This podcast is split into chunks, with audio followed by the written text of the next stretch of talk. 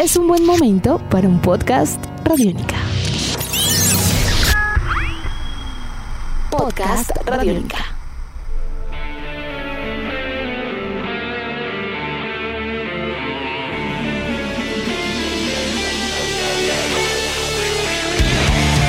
Bienvenidos a esta nueva edición de Podcast Rock and Roll Radio, producto de Radiónica, desarrollado por el señor Andrés Durán, arroba Andrés Durán Rock, y quien les habla, Héctor Mora, arroba Mora Rock and Roll, bajo la producción de Juan Jaramillo, Jairo Rocha y la captura sonora de Camilo Barón. Al hablar de listados o tratar de rankear agrupaciones, muchas veces se tiende a marcar una distancia y resaltar la diferencia entre las posiciones más altas y el resto. Bien sean artistas o canciones, es claro que un conteo trata de presentar lo mejor de un género o un momento alrededor de un ejercicio de simplemente números. Sin embargo, recientemente el mundo de la música pesada se encuentra en un gran dilema, al enfrentarse a tres nuevas grandes producciones y bandas con mucha trayectoria, que no permiten diferenciar claramente una superioridad de sus protagonistas. Tal es el caso para nuestro encuentro el día de hoy. Nuevos discos de tres grandes vertientes de los sonidos fuertes que reseñaremos en segundos. Así que hoy en Podcast Rock and Roll Radio, pesado, esperado y acertado. Nuevos discos de Dark Throne, Fear Factory y Halloween. Eso y mucho más para los próximos minutos.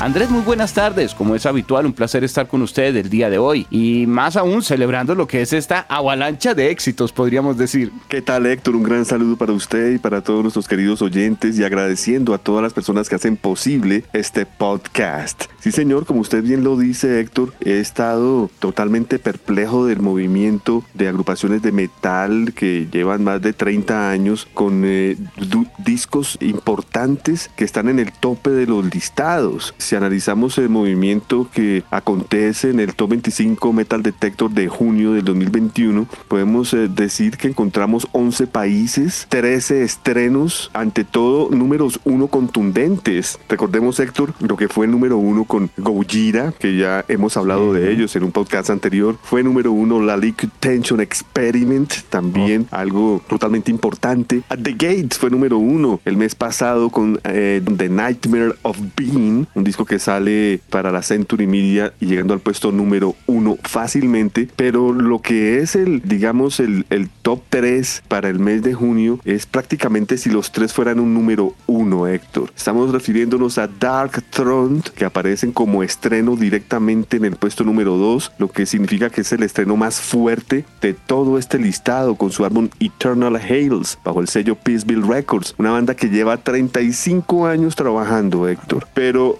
pues si esta fue la entrada más importante, pues el puesto número uno ni hablar, ¿no? Venían del puesto número 11 y arrasaron con Dark Throne, eh, que son eh, Halloween, con su nuevo álbum Halloween, ah. número uno en diferentes partes del mundo, como hemos podido notarlo. 37 años la bobadita de trabajando en el mundo del metal desde 1984 y digamos que el damnificado entre, entre comillas, pero no lo llamaría damnificado, sino que quedó atornillado en el puesto número 3 y tuvo que ver por delante a Dark Throne, que a Halloween fue Fear Factory, a quienes también les hicimos un podcast porque es uno de los discos más esperados del 2021 y finalmente salió y quedó pues en el puesto número 3 totalmente trancado en este tráfico, en esta cola de producciones que se llevan a cabo con su álbum Aggression Continuum bajo el sello Nuclear Blast alemán, una banda que lleva 28 años trabajando, Héctor. Es una trayectoria grande además de diferentes latitudes porque tenemos Dark Throne directamente desde Noruega, álbum 18 en estudio. Tenemos Fear Factory desde los Estados Unidos, décimo álbum en estudio y por el lado de Halloween, toda una institución alemana, pues eh, con todos los colores y lo que significa 16 álbums en estudio y, que en un combo muy especial, pues se constituye una de las agrupaciones más fuertes dentro de lo que sería la, escena del power metal alemán, ¿no? Porque yo creo que ellos junto a Rage, a Grave Digger, eh, pues forman parte de, ese combo casi que selecto, podríamos decir, alrededor del género. Bueno, y Running Wild. Totalmente de acuerdo, Héctor. Y ya que usted menciona, pues, el power metal, pues a, a su vez estamos viendo tres corrientes totalmente distintas, ¿no? El power metal ochentero de Halloween, el black metal ochentero de Darktron y lo que fue finales de los 80, inicios de los 90, el metal industrial de Fear Factory. Tres vertientes muy distintas entre sí, tres países muy distintos entre sí, Alemania, Noruega y Estados Unidos. Creo que podemos comenzar de una por el trono. Acerquémonos a ese Dark Throne, si me parece. Me parece muy bien, sí señor. Sí señor. Eternal Hills. ¿Cómo le fue con Eternal? Esto es extremo, este es sonido extremo, claro, oscuro y potente, rápido. Yo sentí muchísimas cosas. Creo que si bien el disco es corto en canciones, en tiempo es moderado, son más de 40 minutos. Está, a mí me gustó, suena contundente. Pues, ¿qué puedo decir, Héctor? Antes de entrar a hablar del grupo, me gustaría dejar claro que el primer disco de la agrupación Darktron llamado Soulside Journey del año 91 era un disco de death metal normal y corriente para un debut de una agrupación noruega. Digamos el hallazgo, la, la, semilla, eh, lo pionero que hay aquí de Darktron es su segundo álbum de 1992, A Blaze in the Northern Sky, que fue grabado en agosto del 91 y pues eh, es catalogado como el primer disco de black metal en la historia, por encima de todas las agrupaciones de metal. Entonces pues es toda una odisea comenzar desde el 92 hasta como usted bien lo dice 2021 con este Eternal Hales, pasando por muchísimos otros discos. La agrupación compuesta y liderada por dos personas,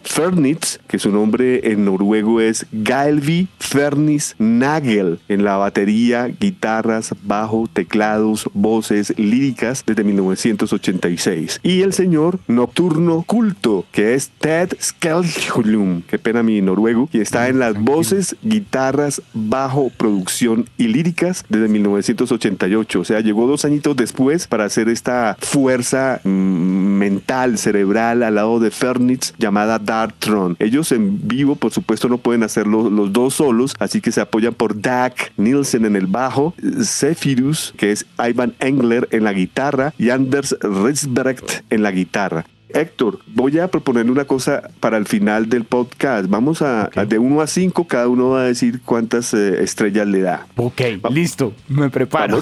Perfecto. Vamos entonces con este Dark Throne Night Hails. Esto abre con una canción que se llama His Master Voice, que parece que fue una canción de Motorhead, ¿no le pareció a usted? Una canción que va, digamos, eh, eh, dejando claro que puede ser black metaleros, pero esto es rock and roll. Lo sentí tal cual, desde ese Transylvanian Hunger y también lo sentí un poco ese, ese matiz de Motorhead, más oscuro obviamente, en His Master's Voice, pero sí es como una, constante alrededor del sonido que presenta también el grupo. Luego viene la canción Hey Clock, que fue el primer sencillo que soltaron de este disco, una canción lenta, una canción complicada, con buenos cambios, riffs, lo que indica que el black metal para ellos cambió, no es plano, mm. no es de estar gritando, sino es una cosa más reflexiva, más cerebral, con muchas inflexiones, diría yo. Lo sentí incluso un poquito menos Doom, como constante también a todas, todas las en las canciones. Eh, el álbum obviamente es oscuro y demás, pero no lo sentí tan lento. Pues precisamente por eso mencionamos un poquito casi que de speed con Motorhead. Sí, señor. Luego viene Wake, The Wake After Awakened, una canción que tiene riffs black metaleros netos. Ahí sí, sale a relucir el, sonido de ellos. Aún así la voz va cambiando. Yo no sé si usted nota esa voz carrasposa ahora de Furnace. La canción baja, sube de velocidad, buenos riffs. ahí está la identidad del grupo. Sí, mantiene un poco como el desespero, ¿no? También con un poco de angustia sí, más bien. Sí, sí, sí, sí, sí. La cuarta canción se llama Voyage to a North Pole Adrift. Es la canción más larga del disco, 10 minutos. Tiene un excelente inicio. Como usted bien lo dice, es muy doom. Están acercándose a este sonido que es, es importante a finales de la segunda década de los 2000. Eh, la canción desenlaza con un riff blackero. Tiene inflexiones, muchos cambios. Vuelvo a ratificar, el, el black ya no es plano. Y esta canción Voyage también lo ratifica en los 10 minutos de duración. Es la más oscura del disco y la que tiene ese matiz como para no dejar tampoco de, lado algo que venían desarrollando en discos anteriores, ¿no? En esa tendencia también un poco Doom. Sí, señor. Eh, y la última canción es Lost Arcane City of Opacara, perdón. Opacara, también sufrí con el nombre, no sé, pero nuestro nombre. Bueno, la canción inicia lento, va acelerándose en la mitad, baja de una manera que la canción apenas es perceptible con una guitarrita y la voz, y después sube al Doom, nada de Black, sube a un, a un nivel Doom para finalizar el disco corto, concreto, pero con una identidad muy presente y yo creo que lo que los fanáticos estarían esperando a nivel general. Y, usted dijo algo muy importante, Héctor. El disco anterior, All Star, que salió en el 2019, que fue número uno en el top 25, no tiene nada que ver a este sonido. El All Star es un black moderno con una producción espectacular, medido, mientras esto es crudo. Este disco Eternal Hells, usted bien mm. escuchó, es un disco directo en la cara, con no mucha producción, eh, sencillo, humilde para una una banda con tanta trayectoria. Vamos por el siguiente invitado, si le parece entonces, Claro y nos sí. acercamos cruzando el Atlántico, llegamos a los Estados Unidos para una agrupación eh, con, que sigue con sus matices de industrial, groove metal, new metal, yo creo que un sabor. Aquí lo que pasa es que es curioso y es, es extraño, porque este disco de Fear Factory, el Aggression Continuum, tiene unos elementos que lo ponen uno a pensar y no sé si es extrañar, en ese caso lo que puede ser también la voz a Burton C. Bell, o no y pensar que, que algo corresponde a una nueva etapa, no sé, me confundo, porque pues él ya no está con la banda, sin embargo su voz corresponde a varias de las grabaciones que están acá del 2017 y que crearon este disco. Tiene usted toda la razón. Es, es, es un disco que uno lo recepta con cierto recelo, con tristezas, con Sí. angustias. Y esto pues viene de un podcast que nosotros hicimos, ¿no? Contando toda la novela que ocurrió con Burton. Bell, con, digamos, las, las exposiciones, por no llamar disculpas, de, de Dino Casares. Y, y fíjese usted que siguen habiendo problemas de manejo. Eh, es, es claro que Dino Casares es el dueño de la razón social, es el dueño del anuncio, tenemos eso claro. Sí, pero fíjese que tan pronto él logró esto, quiso abarcar el, el- el- el- el cielo con los brazos y no lo logró. Eh, lo primer, el primer intento que él hizo fue el relanzamiento del álbum de Fear Factor de Manufacture, que sabemos que es el más importante en toda su colección, a manera de tres vinilos, incluyendo un concierto en el Ozfest. Y digamos, tenía fecha de lanzamiento, Héctor, enero-febrero del 2021 y llegó a salir hasta este mes. Totalmente incumplido el lanzamiento, totalmente desincronizado y peor aún, el Aggression Continuum, que es el disco que vamos a hablar a continuación, que se encuentra en la posición número 3 del top 25 de junio del 2021, es el décimo álbum para ellos y es un disco que, que como usted acaba bien de decirlo, pues marca lo que es el, el- el espacio más grande entre discos en, en la- en- en toda la carrera musical de Fear Factory. Y pues esto fue dramático. De alguna u otra manera este, este, este, este espacio eh, afectó mucho. Eh, Este disco de, de Fear Factory es la hora que no ha salido en vinilo, Héctor. Estamos eh, hablando de una des- desincronización entre lo que fue el lanzamiento digital y en compact disc. Así que veo que a Dino le quedó un poco grande trabajar solo y estamos viendo esas falencias. Bueno, por otro lado, ya hablemos del disco, Héctor, que creo que es, es lo que le interesa a nuestros oyentes en este podcast.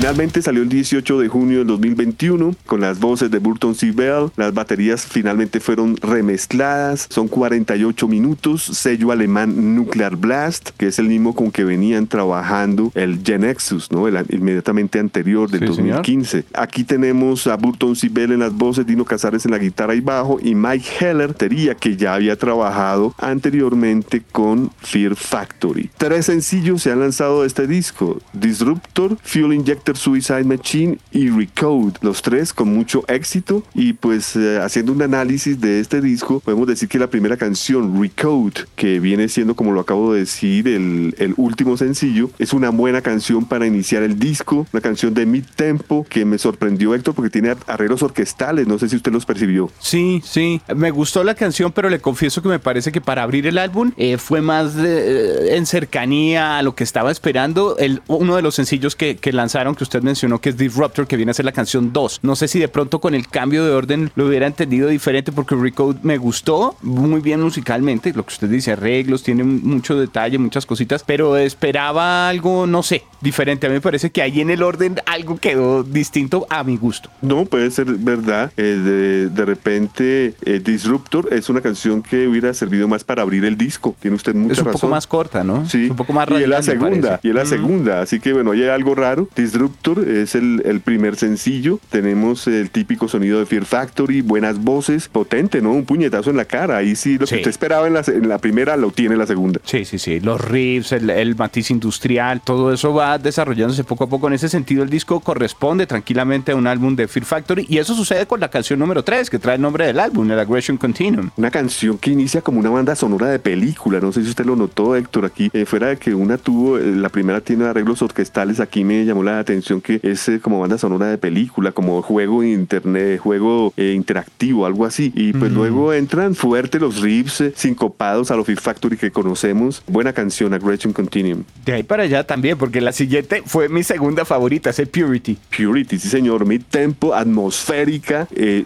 yo catalogaría que Purity puede ser el cuarto sencillo de este álbum, Héctor. Es una canción muy potente, también en una estructura parecida en tiempo a lo que es Disruptor, en una Sí. tendencia que es muy Medio digerible. Mm, amistosa, tal cual. Quinta canción, Full Injected Suicide Machine, que fue el segundo sencillo del disco. Es la canción más larga del álbum, canción pesada, rápido, pero pues con las inflexiones de Fear Factory. Aquí no hay invención, es Fear Factory. Luego continúa el ejercicio con Collab. Sí, señor, la sexta canción es Collab, una canción lenta. Yo no sé si usted lo notó, algo como hardcore. Excelentes voces, aquí las voces salen a relucir, buenos riffs, eh, muy buena canción, Collapse. Lo que usted menciona de las voces eh, es justamente un punto importante porque ahí es donde dice uno, bueno, pero esto está sonando muy bien y resulta que ya no está en el, grupo la voz de Burton, sí. Sí, se siente raro, ¿no? Sí. No, es justo, pero pues sí, esos son los 2000.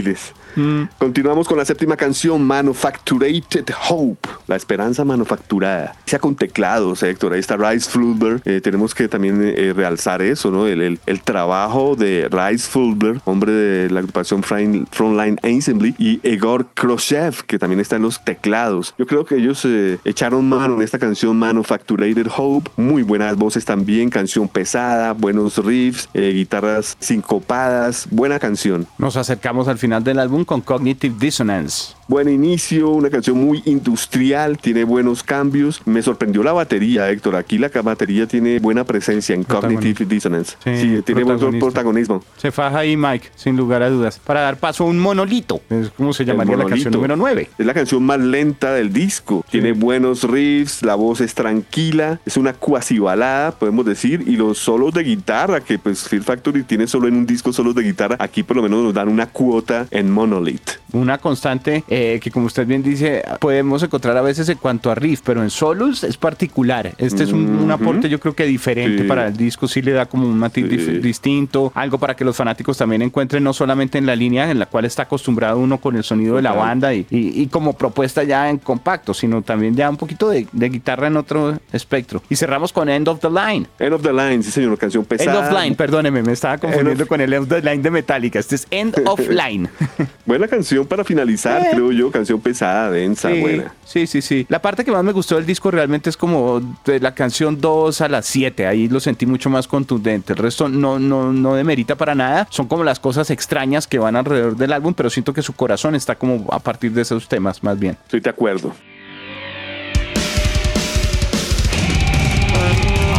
Bueno, Héctor, llegamos al puesto número uno del Top 25 Metal Detector de junio 2021 y es para Halloween. Y esto no lo dice solo el Top 25 de Expreso Radiónica, sino el mundo entero. Vaya eh, aceptación, vaya contundencia la de este lanzamiento de Halloween, Héctor. Nomás eh, si uno se da cuenta mm, de la manera en que, en que se lanza, ¿no? El CD, doble CD, dos vinilos más dos CDs, eh, cassette, digital, versión de holograma y box set. Todos eh, están ya disponibles en el mercado, a diferencia de lo que hablábamos con Fear Factory, ¿no? Que fue un fiasco de, no sincronizar esto. Aquí salieron desde antes, Héctor. Esto hay una versión exclusiva para Amazon, hay especial eh, versión exclusiva para las tiendas independientes. Qué bien manejado este disco de Halloween. No, sería para menos, Andrés. Realmente es un álbum que, que tendría que salir con esa coordinación y con todo de una vez. Es algo que todo fanático esperaría del grupo. Son tres cantantes de todas en el álbum. tres guitarras, no decepciona para nada. Es, eh, además, viene a ser el primer eh, lanzamiento en completo, en estudio, ya así con todos los, podríamos decir que con todas las calabazas reunidas. Claro que sí. Son 12 canciones, una hora, casi 10 minutos. Un disco extenso, Héctor. Sí. Sí, eso es, No, y el despliegue musical también se siente alrededor, es una hora 13 minutos. Eh, hay de todo tipo de estilos. repetimos, con las tres voces tienen la posibilidad de jugar a diferentes texturas, diferentes colores, eh, que van intercalándose. No es que sea por bloques tampoco, que vengan solo eh, unas canciones con uno, con Kai Hansen, otras con Michael Kiske, otras con Andy. No, está muy bien balanceado. Lo siento en ese sentido como un, puño contundente, sin lugar a dudas. Además, porque marca también regresos importantes para estudio por parte de cada uno de los nombres que hemos estado mencionando, ¿no? Recordemos que la primera grabación de este combo, Héctor, fue para un sencillo llamado Pumpkins United, que se realizó en octubre 13 del 2017 como antesala para esta gira. Así que este fue el primer eh, testimonio grabado. Ya después, si vienen las canciones Skyfall, que fue el segundo sencillo de este álbum, y el tercer sencillo Fear of the Fallen. Así que tenemos tres sencillos, pero usted dirá, pero ¿cómo usted, Andrés, mete la canción Pumpkins United si no hace parte del álbum Halloween? Pues bueno, pues sí hace parte en las ediciones de lujo que trae cuatro Ah. bonus tracks que son Golden Times, Save My Hide, Pumpkins United y We Are Real. Entonces sí podemos decir que el primer sencillo fue Pumpkins United. Y para las personas que de pronto no lo saben o estuvieron de viaje o qué sé yo, pues recordemos quiénes hacen parte de Halloween desde el Pumpkins United a este Halloween. El dueño del grupo, sin lugar a dudas, es Michael Waycat, eh, Wacky, bien conocido. Las voces de Kai Hansen, que además toca guitarra líder, Michael Kiske y Andy DeRees, tres cantantes. En la segunda guitarra está Sacha Grenzner, en el bajo, integrante fundador original Marcus Grossfab y Daniel Lobo en la batería. Héctor, antes de entrar a hacer el análisis del disco, quisiera comentarle algo que salió eh, a los medios recientemente. Y la explicación de Michael Kiske del por qué él no tiene créditos de composición para este nuevo álbum de Halloween. ¿Sí sabía usted de, de este, eh, de este comentario? Pues no sabía el comentario, pero cuando estuve viendo los créditos del trabajo sí noté su ausencia.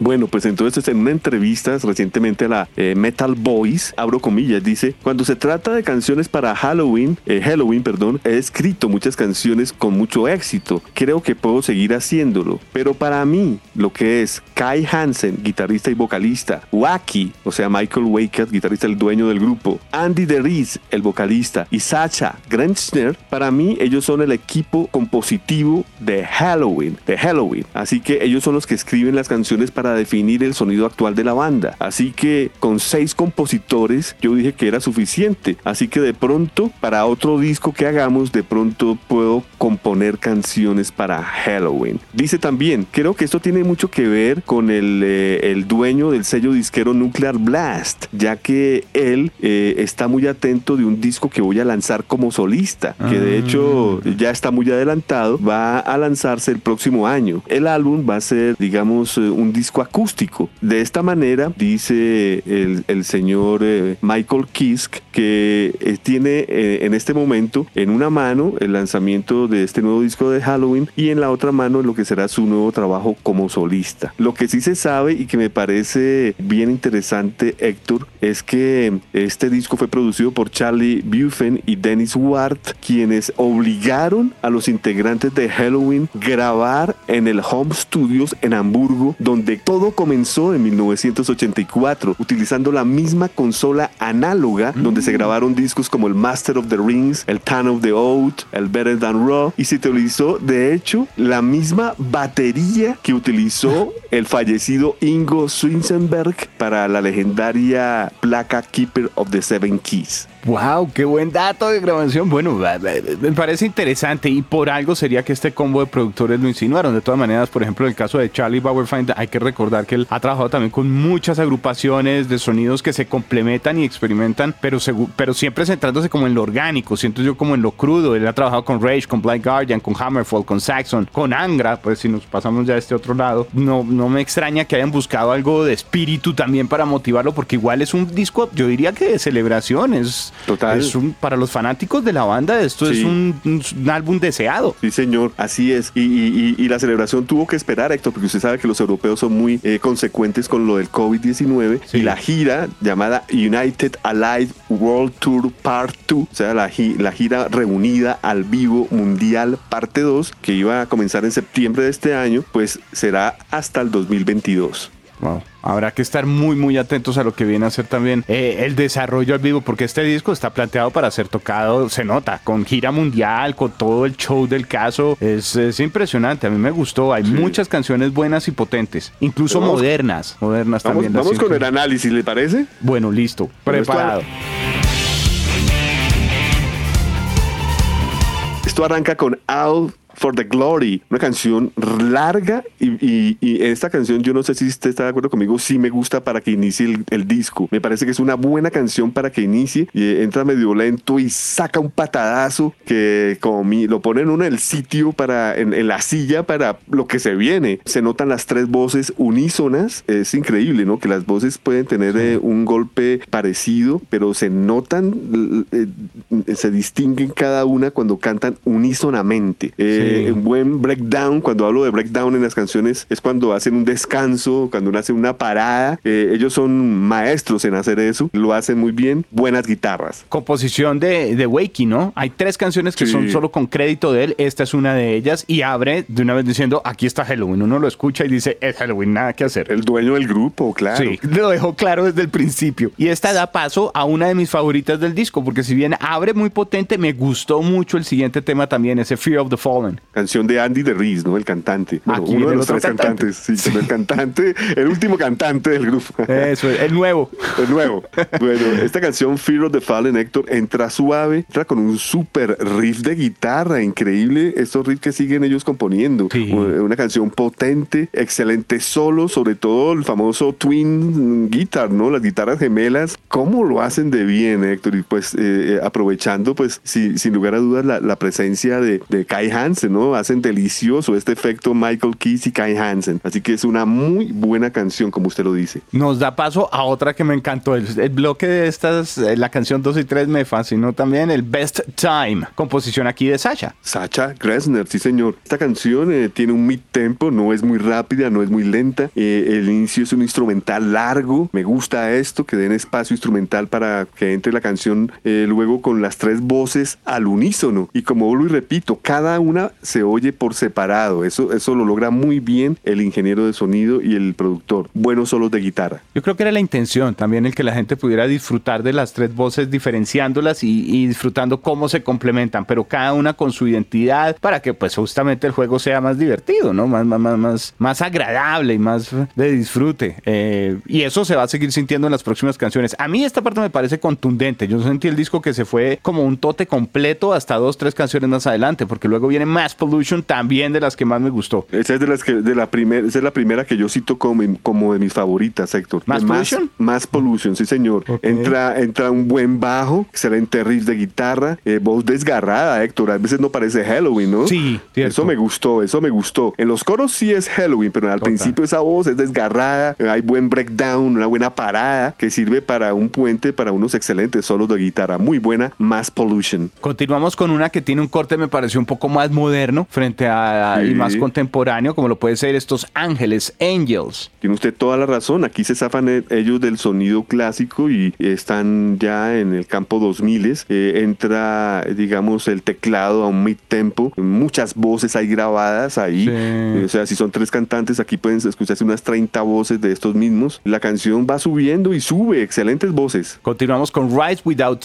Chains. Sí, señor, una canción rápida, la típica canción Halloween. Tiene muchas voces, canción que sube y baja de tiempo de una manera repentina durante toda la canción. Eso me gustó porque se nota el manejo que tienen estos señores con tantos años de la música, ¿no? Eh, muchas guitarras también. Me gustó Rise Without Chains. Yo creo que el manejo de dinámicas forma parte también de esas características que explotaron muy bien para el álbum. El rango es, es, eh, amplio, en realidad eh, se aprecia toda esa musicalidad, no solamente una banda que sea potente, que sea fuerte, sino un desarrollo a nivel de composición muy alto también, pues todos tienen ya una gran experiencia y le dan incluso la oportunidad para el siguiente tema ya al bajista, porque eh, el siguiente tema que es indestructible aparece ya con composición de Marcus eh.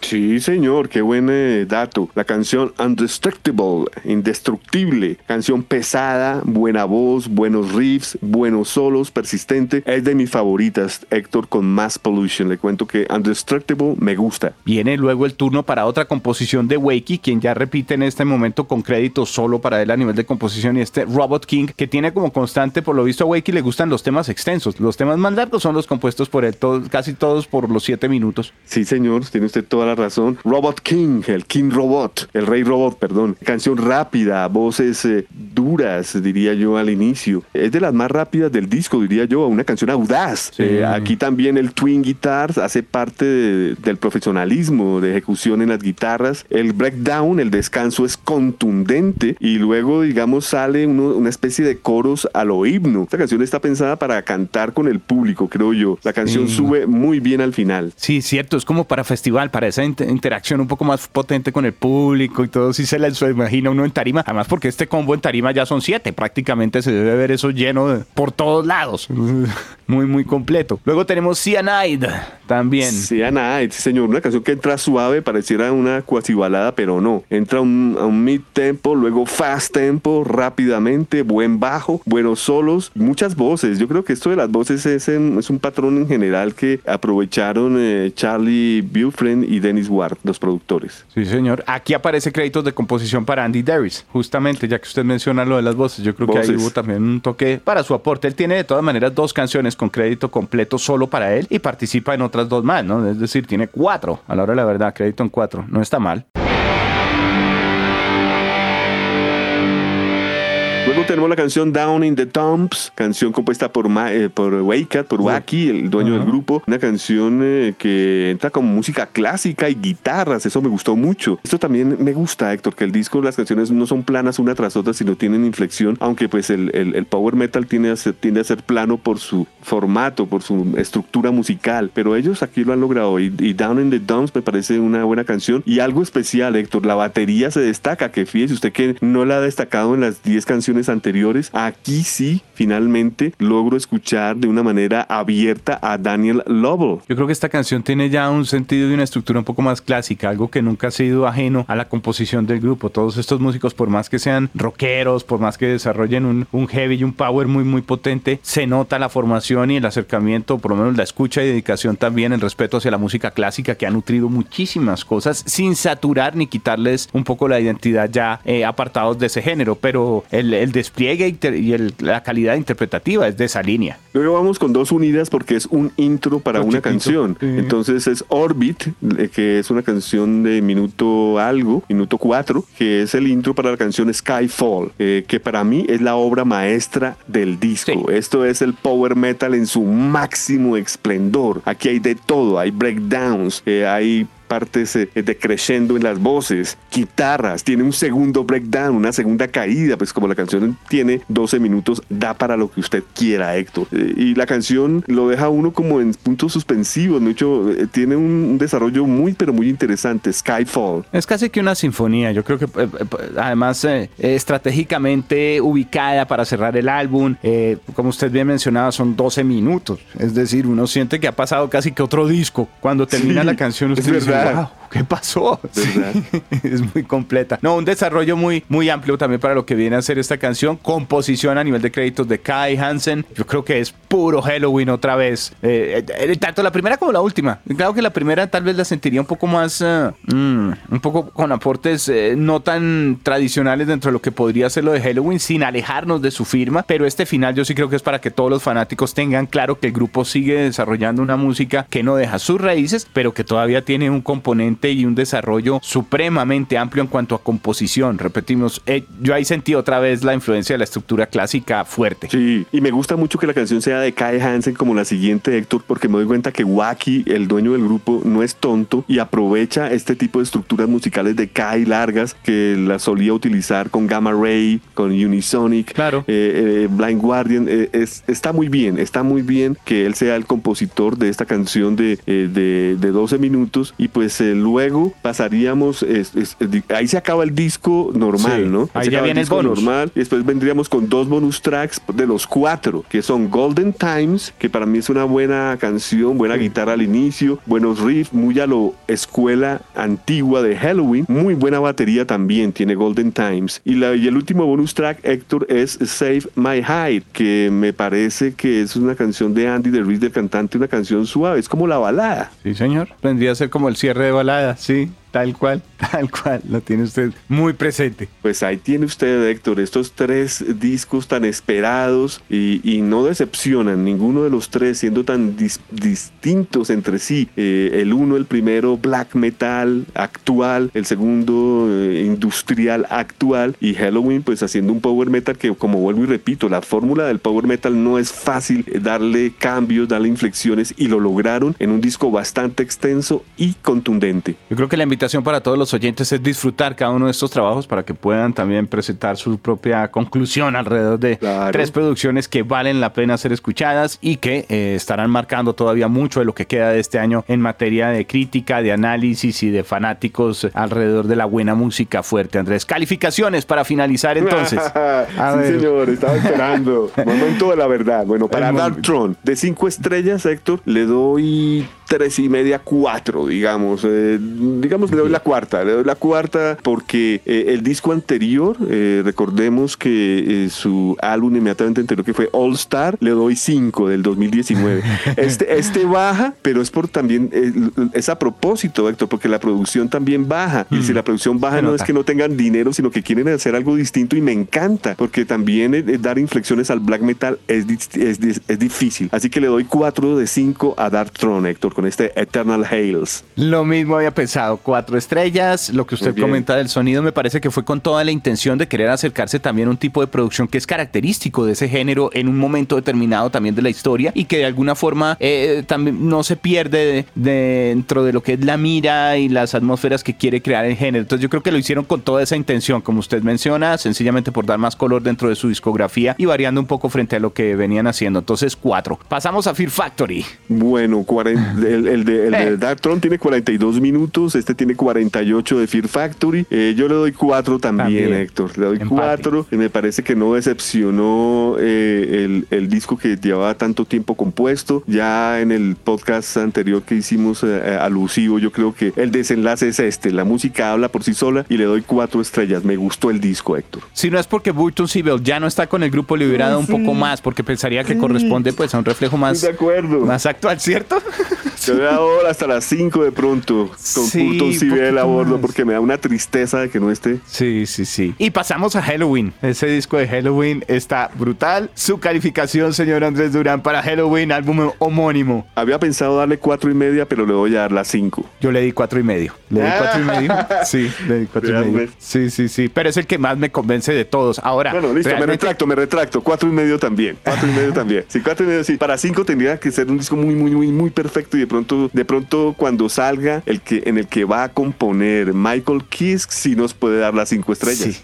Sí, sí, exacto. Yo, yo pensé, ah, pensé, listo, es un excelente disco de Halloween, está todo, pero todavía seguramente hay, hay más cosas y hay un desarrollo musical que puede ser todavía más especial, más complejo, más completo, no porque le falte, sino porque son genios, todavía pueden dar mucho más, entonces creo que dejarlo en 5 sería limitarlos para lo que seguramente podría venir, pero gana, sin lugar a dudas, Halloween. Ganó Alemania en este enfrentamiento, creo yo. Plenamente de acuerdo, Héctor. Y bueno, y reflexionar, ¿no? Ya que todos estos señores ya van para el sexto piso. Uy, imagínese y tocan como tocan, es impresionante. tocan como tocan, sí señor. bueno, pues esta ha sido una edición de Podcast Rock and Roll Radio, un producto de Radiónica desarrollado por el señor Andrés Durán, arroba Andrés Durán Rock, quien les habla Héctor Mora, arroba Mora Rock and Roll, bajo la producción de Juan Jaramillo, Jairo Rocha y la captura sonora de Camilo Barón, para despedirnos después de disfrutar de estas tres grandes producciones, Andrés. Héctor, eh, yo creo que yo lo que anotaría es algo que usted ya dijo y que tiene mucha razón. Escuchen los tres discos con atención, desen el tiempo. No escuchen tres canciones y vayan a hacer un mandado a la tienda, no, no, no, no, eh, dense el tiempo y escuchen lo completo y saquen sus propias conclusiones de lo que pasa con el black metal, de lo que pasa con el industrial metal y lo que pasa con el power metal. Y así no sean discos conceptuales, hay que escucharlos completos porque si no estarían sesgando una parte del trabajo, en realidad que son de muchas dinámicas, son agrupaciones que tienen trayectoria, mucho discurso, por algo están con toda esa serie de canciones cada uno de los de los álbums contemplando esas historias. Totalmente de acuerdo. Nos vamos, entonces este ha sido Rock and Roll Radio. Andrés, un placer y muchas gracias por permitirme acompañarle también en esta nueva misión. Lo mismo digo, Héctor, eh, eh, larga vida al metal en sus diferentes facetas.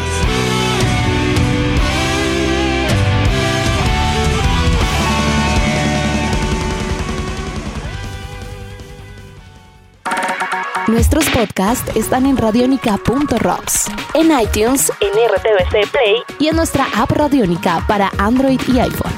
Podcast Radionica.